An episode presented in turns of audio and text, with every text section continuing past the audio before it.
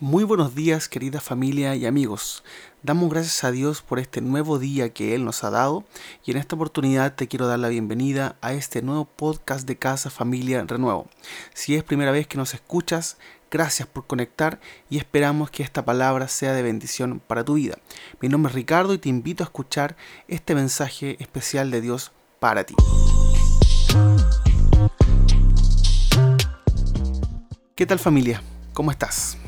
Espero que bien, espero que te encuentres de buena manera iniciando ahí una nueva semana. Y qué mejor hacerlo con un día lunes feriado, ¿cierto? Nunca viene mal un feriado para poder descansar, para poder renovar fuerzas, para poder desconectarse a lo mejor de las labores habituales.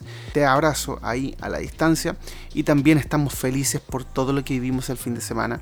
Eh, creemos que fue un tiempo muy especial lo que vimos el día sábado en nuestro encuentro presencial y online que sabemos fue de bendición para nuestra vida con una palabra muy potente que llegó a nuestros corazones, un tiempo de alabanza hermoso también y el compartir, el estar juntos y hacerlo también de una manera especial, ¿cierto? Porque fue el primer encuentro que tenemos eh, sin tantas restricciones sanitarias, eh, sin límite de aforo, eh, sin mascarillas y con esta apertura que ha habido desde el 1 de octubre. Ese 1 de octubre fue un día muy especial, ¿cierto? No solo porque fue mi cumpleaños, sino porque también a contar de esa fecha hubo una mayor apertura desde las autoridades sanitarias para poder ir avanzando en lo que corresponde a las medidas en las cuales hoy día nos encontramos cada vez con menos restricciones. Y precisamente de eso es lo que vamos a conversar en esta mañana. Yo creo que a cada uno de nosotros nos ha afectado de alguna forma el hecho de tener restricciones, el hecho de tener ciertas limitaciones para movernos, para relacionarnos, para desarrollar incluso en algunos casos actividades laborales, para hacer iglesia, ¿cierto? Pero en el cual de alguna otra forma se ha podido salir adelante. Si bien es cierto, el mundo, la sociedad mira muchas veces los límites que existen, créeme querido amigo y hermano, quien está ahí al otro lado eh, escuchando este podcast, créeme que para Dios no hay límites. Para Dios no hay imposibles y aunque al ojo humano pareciera que cada vez hay mayores restricciones, o en su momento la habían, ¿cierto? Nunca Dios tuvo límites. Y es respecto a, a lo que estamos conversando, en lo cual habla el Salmo 119, versículo 96. Dice la versión NTV, aún la perfección tiene límites, pero tus mandatos mandatos del Señor no tienen límites. Aún la perfección tiene sus límites, pero sus mandatos no tienen límites. ¿Qué es lo más perfecto que a lo mejor tú puedes apreciar? A los que a lo mejor les gusta el arte, pueden observar ahí quizás una obra de arte magistral que, puede haber eh, de los más grandes pintores o artistas de la historia, ¿cierto? A los que les gusta la literatura, una mayor eh, perfección pueden encontrar en los grandes clásicos, ¿cierto? Los autores que a lo mejor pueden escribir. A los que simplemente contemplan el día a día pueden pensar quizás en que un amanecer puede ser eh, algo perfecto, algo maravilloso. A los que están enamorados como yo, ¿cierto? Pueden encontrar perfección en su esposa, en su hija, en sus hijos, ¿cierto? En quienes le rodean. Pero creemos que todo aquello que, como dice su palabra, que miramos con perfección, incluso tiene sus límites. ¿Ya? Incluso tiene eh, a lo mejor ahí sus limitaciones. Pero para Dios, para lo que el Señor nos encomienda, creemos que no hay límites. Y en todo este tiempo hemos visto cómo el Señor, a pesar de la pandemia, a pesar de las dificultades o estas limitaciones que al ojo humano pueden haber existido, Él nunca se detuvo. Podemos ver en CFR también de que la iglesia ha seguido avanzando, el mensaje de salvación siguió expandiéndose, siguió llegando a personas que necesitan y lo sigue haciendo porque para Dios nunca hubo una limitación, nunca una mascarilla fue problema.